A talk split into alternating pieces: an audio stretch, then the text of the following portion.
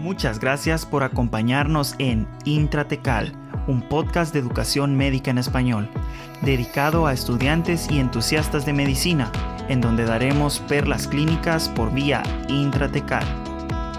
El fin de este podcast es únicamente informativo, no debe entenderse como consejo médico bajo ninguna circunstancia. Bienvenidos.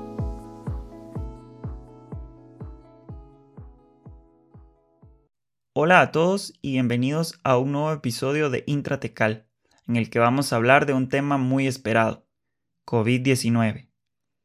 En este episodio tenemos el gusto de platicar con el doctor Jorge Hidalgo, un médico de origen guatemalteco. En Guatemala realizó sus estudios de medicina, la residencia de medicina interna y la subespecialidad de medicina crítica.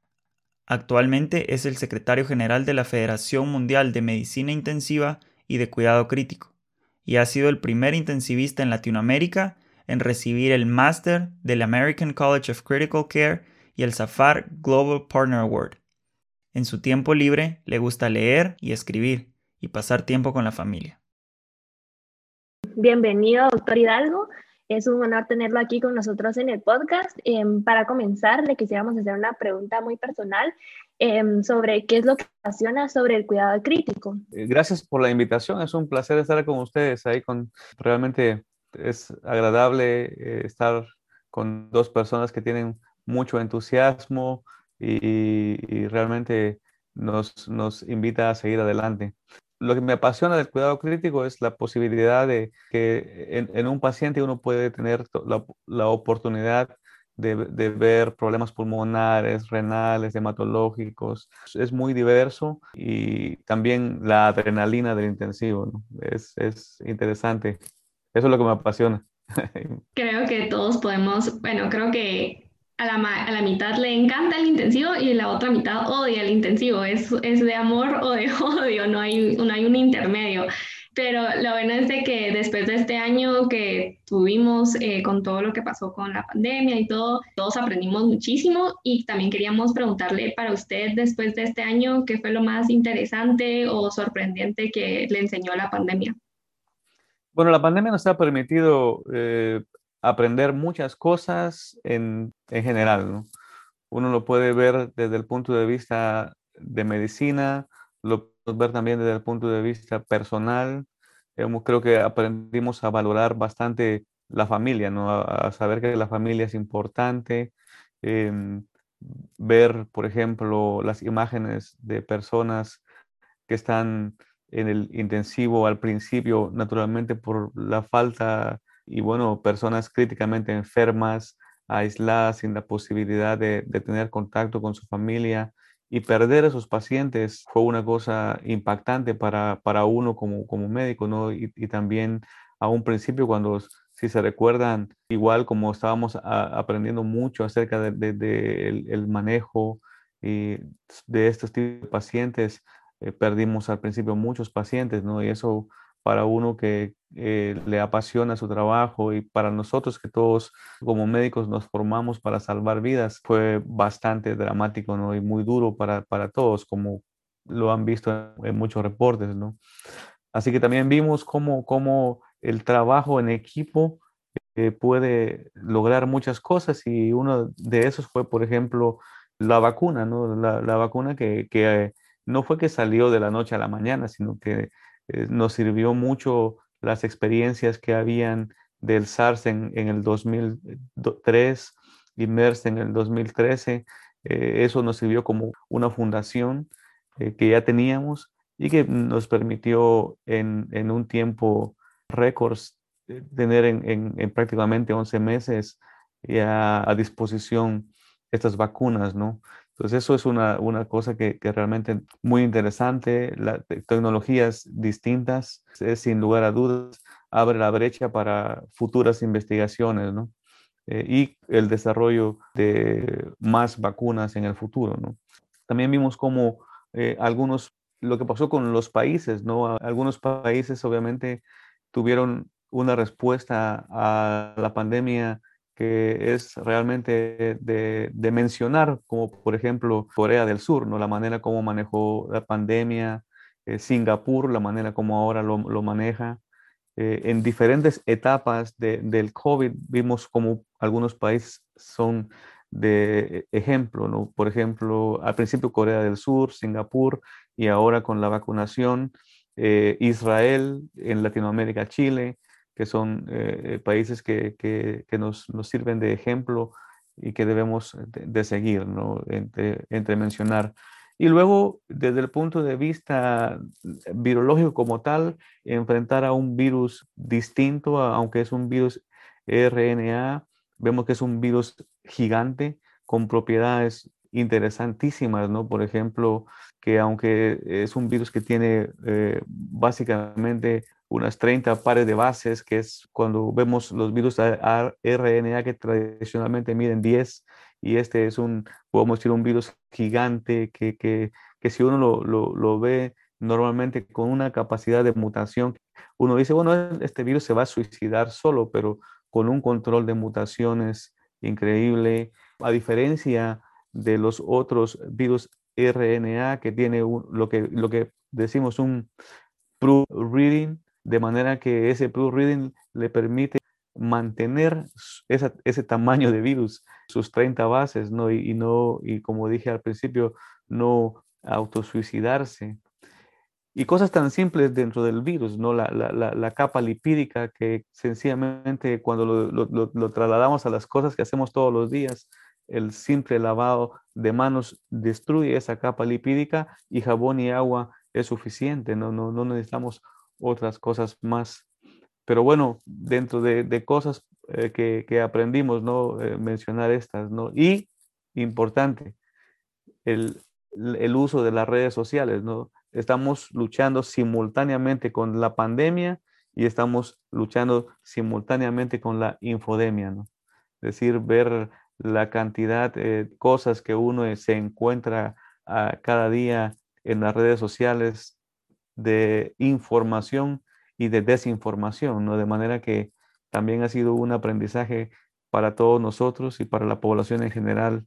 Sí, correcto, doctor. Como usted lo mencionaba, hemos aprendido un montón sobre el virus, em, cómo es que muta, ¿verdad? Cómo reacciona y lo que a nosotros, em, bueno, pensamos que poco a poco vamos a ir aprendiendo más sobre el virus pero por el momento, gracias a Dios, eh, pues se pudo desarrollar en diferentes tipos de vacuna en el cual podemos em, prevenir em, hospitalizaciones o asimismo la infección.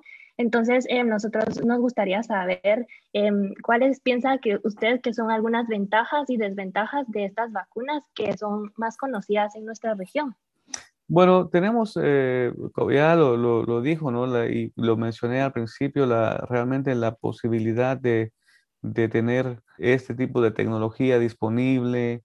Entonces tenemos varias vacunas, ¿no? Por, pues, en nuestra región, pues obviamente nos hemos quedado eh, limitado posiblemente a, algunas como eh, son AstraZeneca eh, y posiblemente las Sputnik y Cancinos, ¿no? Sin embargo, pues también tenemos Pfizer, Moderna y Johnson Johnson pues es bien sabido, sus tecnologías son, son distintas, ¿no? Obviamente eh, Pfizer sabemos que es básicamente a partir de, em, eh, del virus de ARNA y, el, y el, ya AstraZeneca a partir de, de virus, ¿no?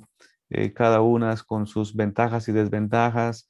La Pfizer y Moderna, pues sabemos que tienen un tiempo definido, más corto para, para su administración. Eh, con una tasa eh, de efectividad un poco más alta. Luego eh, AstraZeneca, pues con que probablemente al final, dada a que toda Latinoamérica prácticamente estamos, estamos ligados a, AstraZeneca, va a ser una de las que más producción va a tener, así como también la, una de las vacunas que más ha tenido, debido a lo mismo, cosas que decir, por ejemplo, eh, fenómenos tromboembólicos, eh, uno de ellos, ¿no? Al principio, casos relacionados con mielitis transversa, y que por otro lado también a un principio vimos que cuando se utilizó AstraZeneca en, en los estudios originales, el que se hizo en, en, Inglaterra particularmente, habíamos, se usó la dosis completa y la segunda dosis, no sé si aún no se ha definido, si fue, fue una, una cuestión accidental, pero se, se, administró solamente la mitad de la dosis comparado con lo que se estaba haciendo en Brasil. Sin embargo, pues hemos, es una de las vacunas que, por ejemplo, ahora se dice que vamos a tener eh, una mejor cantidad de anticuerpos neutralizantes si, si por ejemplo, se, se, se da ya no en 8, sino que probablemente en 12 semanas o, un poco más, probablemente vamos a tener eh, la posibilidad de tener mayor cantidad o mejor respuesta con, con esta vacuna, ¿no?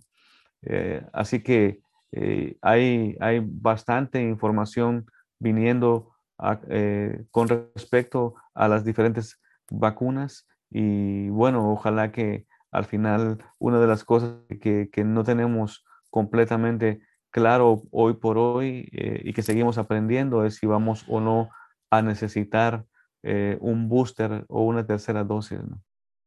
Como dato importante, podemos mencionar que según un artículo denominado Efectividad y eficacia de las vacunas de COVID-19, el elefante en la habitación, publicado en The Lancet el 20 de abril del 2021, reportó que la reducción de riesgo relativo para algunas vacunas con esquema completo fue la siguiente. 95% para Pfizer, 94% para Moderna, 91% para Gamaleya o mejor conocida como Sputnik, 67% para Johnson Johnson y 67% para AstraZeneca. Sin embargo, debemos recordar que analizar los datos de una vacuna no es tan simple. Correcto. Em, así como usted mencionaba, existen diferentes tipos de vacunas. Em, hay unas que tienen el mecanismo de acción eh, muy parecido y otras que actúan sobre a otro nivel. Entonces, em, hay mucha gente que habla sobre el mix and match de los diferentes tipos de vacunas. No, no, sé si usted nos podría comentar algo sobre si existen protocolos o algo que se conozca sobre este mix and match. Probablemente uno de los países que, que, que comenzó eh, usando o mezclando vacunas fue España, ¿no? Que comenzó a, a, usar la primera dosis de, eh, con AstraZeneca y la segunda dosis Pfizer. Y eso ah, eh, ha ido cobrando un poco más margen, ya también Alemania lo está haciendo, también lo está haciendo Canadá. De hecho, hace un par de días había ya una conferencia en donde ya la, la, Organización Mundial de la Salud también lo eh, estaba diciendo que era una, una de las, de las eh, opciones que se están eh, usando o poniendo ya a disposición de las diferentes poblaciones. Y entonces acá igual hay, hay, varios estudios que, se, que está haciendo España, también una publicación en junio de, en, en Lancet, el estudio de, España igual eh, incluía un grupo de 700 pacientes, ¿no? Y entonces para ver eh, la inmunogenicidad del virus, los momentos de anticuerpos neutralizantes, en qué momento aparecía, eh, entre 8 a 12 semanas y un seguimiento que van a hacer de los pacientes por espacio de, de un año, ¿no? De manera que acá igual lo que, lo que había que ver, por ejemplo, era, eh, y lo que hay que ver es si la cantidad de anticuerpos aumentó eh, con AstraZeneca o si la cantidad de anticuerpos aumentó eh, por, con la administración de Pfizer. El, el tiempo, si se hizo entre 8 semanas, 12 semanas, se vio un, interesantemente un importante aumento de anticuerpos. ¿no? El, estudio de Lancet que, salió publicado en mayo eh, hacía eh, con Pfizer, Pfizer, eh, AstraZeneca, Pfizer, AstraZeneca, y creo que los posiblemente en, las, en las siguientes semanas vamos a, comenzar a ver resultados preliminares de, de, estas combinaciones. Sin embargo, pues es algo que se ve bastante prometedor. Eh, algunos, por ejemplo, lo que, lo, que no sea, lo que no está establecido, ¿no? pero lo, que está haciendo a, algunos eh, sin eh, el consejo médico es que ya se pusieron sus, se administraron sus dos dosis de AstraZeneca y entonces están queriendo usar una tercera Pfizer, ¿no? Esto no, no, no está recomendado, pero algunas, algunas personas posiblemente ustedes van a oír que, lo están haciendo sin el consejo médico, ¿no? Así que las, las, las, combinaciones de vacunas es algo que, estamos viendo y que creo se va a comenzar a ver más. Eh, sí, habíamos escuchado, digamos, en, Estados Unidos un montón de gente decía que por equivocación llevaban su carnet y les habían puesto Pfizer y algún, algún, algún médico, alguna enfermera le había puesto Moderna y entonces ya no sabían qué hacer y entonces la gente empezó a preguntar qué es lo que pasa, si, si iba a tener alguna reacción médica, si debían de ponerse otra dosis de Moderna o dejarlo así. Entonces creo que eso también creó un poco de, de curiosidad eh, para el, el, área de, de investigación, eh, para los pacientes que, bueno, tal vez no querían, pero por equivocación les colocaron la segunda dosis de otra vacuna. Hay de todo, hay personas que no se quieren vacunar, hay personas que se quieren vacunar con dos, tres tipos de vacunas, hay personas que pues no tienen acceso a vacunas y las quieren, hay personas que sí, tienen el acceso y no las quieren, hay personas que como dice Luisa, tienen por equivocación de su carnet y eh, como lo vemos más en nuestros países por los diferentes tipos de vacunas que hay y no hay eh, mucha información de de cuáles están disponibles y cuáles vendrán. Entonces es súper eh, interesante cómo cada, cada, país, cada lugar está viviendo su, su, diferente pandemia, pero al mismo tiempo la información que sale de un lugar es útil para la otra y así todos aprendemos. Exacto. La, la, el, los estudios eh, eh, van a ser muy interesantes porque el estudio español está, como les digo, midiendo anticuerpos, está también haciendo un, una revisión de los si hay eh, algún aumento o no de efectos adversos. En fin, creo que eh, vamos a comenzar ya a ver datos preliminares en los siguientes meses acerca de las combinaciones. Buenísimo. Y ahora pues le queríamos preguntar algo que nos tiene preocupados a todos, eh, que son las variantes. Eh, ¿Qué es lo que deberíamos de saber de las nuevas variantes de COVID? Es, es interesante, ¿no? Porque las, eh, como, como vemos, como bien sabemos, y cuando hablamos de bacterias y virus, lo primero que tenemos que saber es que los virus y las bacterias, valga la redundancia, viven para vivir. Así que los virus van, el, el, el virus que originalmente vimos en Wuhan, ya para marzo del año pasado ha cambiado. ¿no? Entonces va a seguir mutando ah, eh, y la, preocupación más grande que uno tiene es que entre más personas infectadas hayan, entre más cantidad de casos hayan, entonces la posibilidad de que el virus mute va a ser más importante. ¿no?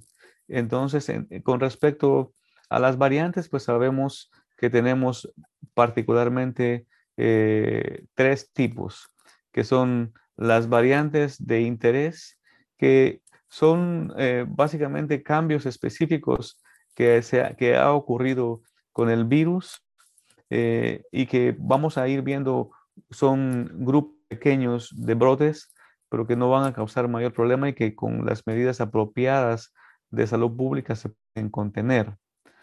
Luego, eh, lo que ahora nosotros estamos viendo y que se, se detecta con, con, con diferentes kits que llamamos VOC, que son las, eh, de, las eh, variants of concern, que estas eh, variantes son las que hoy por hoy nos tienen preocupados, que ya vemos que tenemos las, la, la, alfa al principio en el Reino Unido que comenzó a, a, verse a finales de septiembre, luego ya vimos la variante de Brasil, la variante de, de, de, de Sudáfrica y pues la que ahora nos preocupa es la, la Delta, lo que surgió en India.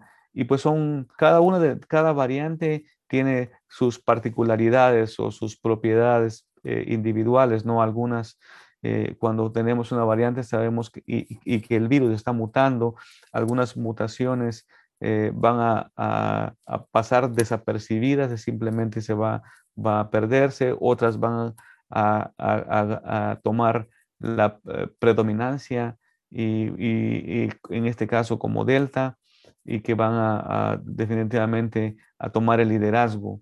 Eh, y estas pues van a tener algunas eh, particularidades como van a, ser más contagiosas, algunas probablemente van a ser más letales. Hoy por hoy sabemos que la variante Delta es una variante que ah, tiene una alta tasa de contagio y que vamos a ver esto como uno de esos eh, aspectos particulares. Eh, a más casos, eh, más posibilidad de que los pacientes estén hospitalizados, más posibilidad de que un paciente hospitalizado termine en el intensivo y por ende, obviamente, la, es una potencial de que haya un aumento de la mortalidad en este tipo de pacientes. De manera que esas son de las, de las cosas que, que, vamos, estamos viendo bastante. Y obviamente la tercera variedad, hablamos del primero, ¿no? Que es variantes de interés, variants of concern. Y la última que afortunadamente no tenemos es las, las variantes de alta consecuencia o high consequence, ¿no? Que es el tercer tipo. Eh, y en esto, eh, básicamente lo que vamos a ver es que cualquier medida que, tengamos simplemente no va a funcionar. Vamos a ver que los medicamentos no van a ser efectivos, que no vamos a, tener la capacidad eh, de detectarlo. Y entonces eh, de ahí que le digamos una variante de, alta consecuencia que, eh, todos no queremos que, eso exista, pero que potencialmente está en riesgo de, de aparecer. Para compartir otros datos sobre la variante Delta, esta se identificó por primera vez en la India en diciembre de 2020. Actualmente se ha encontrado en más de 104 países y se caracteriza por tener mayor infectividad. En cuanto a sintomatología, el estudio de SOE-COVID reporta que los síntomas más comunes de la variante Delta son cefalea, rinorrea y fiebre, y que ya no son tan prevalentes los síntomas de tos y anosmia. Sí, em, nosotros eh, teníamos una pregunta sobre la variante Delta que usted mencionaba anteriormente. Em, ¿Qué es lo que sabemos de esta variante y, si la cubre las vacunas que están ahorita en el mercado? Bueno, como sabemos, la, pregunta del millón es si, si la cubren o no las vacunas. Eh, sabemos que, algunas como, vacunas como Pfizer y Moderna, que sí tienen cobertura para la variante Delta. Eh, AstraZeneca no sabemos todavía si cubre hoy por hoy, pues eh, eh, la, mayor parte de las vacunas, o, por lo, al menos las que más comúnmente usamos, sabemos que tienen alguna, alguna cobertura contra, contra este tipo de variables, pero bueno, creo que vamos a tener que ver más los estudios y la información que venga en las siguientes semanas para poder ya eh, con exactitud y a ciencia cierta decir cuál es el, porcentaje de protección que tenemos particularmente contra la variante Delta. ¿no? En el estudio más reciente del New England Journal of Medicine, titulado Efectividad de las vacunas del COVID-19 contra la variante B16172 o variante Delta, publicado el 27 de julio, solo se evidenció una modesta diferencia entre la efectividad de los esquemas completos de vacunación de Pfizer y AstraZeneca para las variantes alfa y delta. Buenísimo, la verdad es que todos estamos a la espera de esos resultados eh, de AstraZeneca y de Sputnik y de las vacunas que se utilizan en nuestra región. Y también hablando un poquito de lo que pasó en la India, em, también eh, salieron muchas noticias de la epidemia de mucormicosis. Eh, ¿Qué debemos de saber de eso? yo particularmente tengo la, la, la oportunidad de trabajar bastante con la sociedad India de terapia intensiva. Tenemos bastantes webinars y también vamos a tener el Congreso Mundial de, de COVID en, en, octubre. Y entonces tengo la oportunidad de ser parte del comité científico. Y, una, y, entonces muchas de nuestras discusiones fue acerca de, de mucormicosis. Eh, y pues mucormicosis todos sabemos, eh, como le, le decían, la, el, el, hongo negro, la enfermedad negra, ¿no? Eh, que esencialmente lo que el resultado lo que vemos de eso es la causa de la necrosis que este hongo causa, ¿no? Y entonces vimos lo que uno de, tradicionalmente ya la India ha sido el, país que, fuera de la pandemia, el país que más reporta casos de mucormicosis, ya eh, antes de la pandemia. Eh, y durante la pandemia, pues varias cosas pasaron en la India. Uno, la, eh, la falta de oxígeno. Entonces había las, en algunos hospitales áreas de ventilación inapropiada, la humedad, las características particulares del terreno de la India, que es eh, como un país tropical. Eh, y una de las cosas importantes era que también no había, habían tantos pacientes que era un poquito, era muy difícil poder mantener a los pacientes con diabetes bajo control apropiado, el, uso eh, indiscriminado de, de, esteroides, ¿no? que comprometía bastante ya el sistema inmunológico de esos pacientes dentro de las características o de las eh, razones más importantes que hicieron eh, o que, que, se incrementara de manera dramática el número de cantidad de, de, pacientes con mucormicosis, pero también vimos otros como cándida, aspergilosis también, que también vimos bastante el número, pero mucor en particular fue lo que más llamó la atención. Sí, súper interesante eh, eso. Ahorita, pues en Guatemala hace poco reportaron el primer caso asociado a, a de mucormicosis en un paciente con coronavirus y pues em, es interesante porque lo que dijimos antes de aprender lo que sucede en otros países, ¿verdad? Entonces aquí también, eh, pues diabéticos tenemos, eh, uso indiscriminado de esteroides también, entonces esperamos que podamos tener un poco de, del aprendizaje que se tuvo en la India y evitar algunos de los errores. Otra cosa que nos parece interesante a todos, que todo el mundo pregunta, es lo del COVID crónico. Eh, ¿Qué sabemos de eso y pues, qué nos puede decir? Los efectos de COVID realmente son, eh, aún estamos aprendiendo porque eh, lo seguimos viendo y seguimos viendo cosas cada día más. Probablemente lo que eh, eh, y, varía mucho eh, sobre el tipo de paciente que vemos, ¿no? Por ejemplo, el paciente que nosotros vemos en el intensivo, uno de los efectos más importantes que, que hemos podido ver es el, el pulmón post-COVID, ¿no? Entonces vemos pacientes que terminan con lo que llamamos una neumonía intersticial asociada a COVID o fibrosis pulmonar asociada a COVID y, que, eh, eh, en algunos casos eh, es bastante difícil. Hemos, vamos viendo, por ejemplo, vamos siguiendo casos.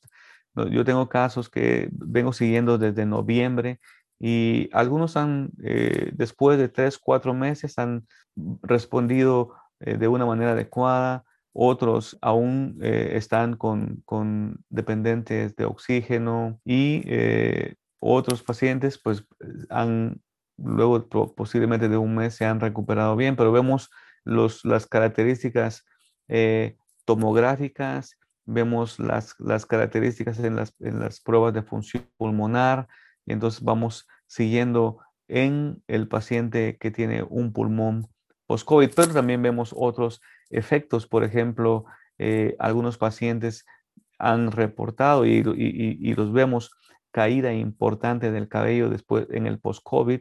Eh, otros pacientes tienen eh, bastantes en, las semanas inmediatas después de salir de, de la hospitalización, eh, o bien otros pacientes que simplemente hicieron aislamiento en casa, cansancio, también fatiga, insomnio, pesadillas, complicaciones vemos la, pérdida del olfato y del gusto que, que a algunos les ha tomado tiempo de, recuperar, ¿no?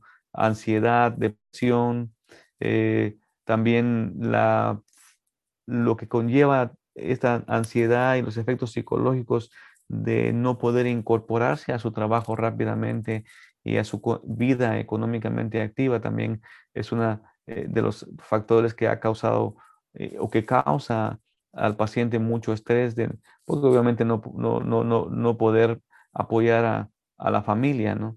En fin, la, los, los, las otras cosas son, por ejemplo, los, las complicaciones de eh, tromboembólicas, ¿no? Que, por ejemplo, uno puede pensar o tradicionalmente pensar que, puede, eh, que van a ocurrir específicamente para el, eh, estando en la etapa de hospitalización, pero hemos visto pacientes que uno o, dos o tres meses después ya en casa han desarrollado eventos tromboembólicos, ¿no? Los, los efectos eh, crónicos del COVID son mm, de manera eh, importante, ¿no? Y que, y que vamos a, y que los vamos a seguir viendo, ¿no? Sí, correcto. Em, muchas personas, igual no conocemos mucho sobre la enfermedad, poco a poco vamos a ir conociendo sobre los efectos a largo plazo de la enfermedad. Y em, solo em, para terminar, quisiéramos, el doctor Hidalgo, si nos podría compartir algunas perlas clínicas o algunas perlas sobre el, COVID? Bueno, lo que hemos eh, eh, aprendido de COVID, por ejemplo, con lo que respecta eh, a la patofisiología del fallo respiratorio relacionado con COVID, entonces vamos a ver que esta, los efectos patológicos o fisiopatológicos del COVID tienen algunas manifestaciones particulares que requieren que uno tenga una eh, manera de, tratamiento más eh, individualizado. Vamos a ver, por ejemplo, que algunos eh, mm, efectos o algunas de las terapias de ventilación no invasiva van o son de bastante utilidad porque obviamente lo que tratamos o que queremos todos es tratar de evitar tener que intubar a estos pacientes. Vimos como, por ejemplo, entonces, estas terapias, el uso de, de oxígeno, las terapias de alto flujo, eh, cobraron y, bastante importancia y siguen eh, cobrando importancia eh, y teniendo bastante importancia en el manejo de los pacientes con COVID para tratar de evitar llegar a, la, ventilación no a la ventilación invasiva. Vimos que, por ejemplo, las medidas de protección pulmonar en la ventilación eh, invasiva siguen teniendo un efecto eh, o predominancia, a pesar de que cuando hablamos de los eh, efectos de la ventilación protectora o es, viene de, artículos descritos en el año 2000 y que aún siguen teniendo predominancia. Hoy por hoy, si un paciente no tiene medidas de protección pulmonar es de lo que definitivamente a nosotros como intensivistas se nos va eh, a, llamar la atención, ¿no? Eh, por supuesto que hay otras estrategias de ventilación que, podemos utilizar, pero estas dentro de los eh, aspectos básicos que, que, tienen predominancia, el uso de la ventilación prona, igual que ha sido muy importante de hecho, pues aún los pacientes que, no están eh, conectados al ventilador, una de las cosas que hacemos es hacer ventilación prona eh, antes eh, y pedirle a los pacientes que, lo, hagan voluntariamente. Algunos cuando están con bastante dificultad respiratoria es un poquito difícil. Sin embargo, vamos tratando de apoyarlos y lo van haciendo aún con dificultad. Y luego pues ya la, eh, ventilación invasiva, y ya haciéndolo en prono como tal.